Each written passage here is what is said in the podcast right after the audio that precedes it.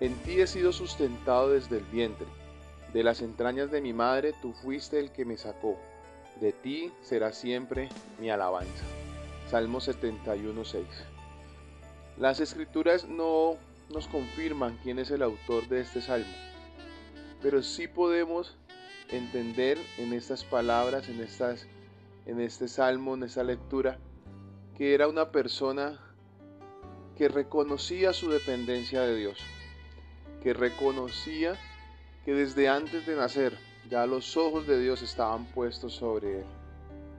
Otras traducciones dicen, de ti he recibido apoyo desde mi nacimiento, de ti he dependido desde que nací, estás conmigo desde mi nacimiento, desde antes de nacer ya dependía de ti, del vientre materno me hiciste nacer, me has cuidado desde el vientre de mi madre.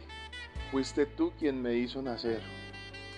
Es hermoso como vemos que Dios está con nosotros aún desde antes que, que naciéramos, desde antes que nuestro cuerpo físico llegara o fuera presentado a esta humanidad, desde que, desde que en ese momento del parto ese cuerpito de ese bebé sale del vientre de la madre, ya esa criatura ya es conocida por Dios. Desde antes de nacer ya somos conocidos por Dios. Y es por eso que el Señor hoy nos dice, no estamos solos. Hoy el Señor te dice, no estás solo, el Señor está contigo desde antes que nacieras. El Salmo 139, 16 dice, tus ojos vieron mi cuerpo en gestación. Todo estaba ya escrito en tu libro. Todos mis días se estaban diseñando, aunque no existía uno solo de ellos. Desde antes de nacer, la mirada del Señor estaba puesta sobre nosotros. Y en gratitud, en obediencia, para corresponder a esa fidelidad de Dios desde antes de nacer, solo debemos expresar nuestra alabanza a Él.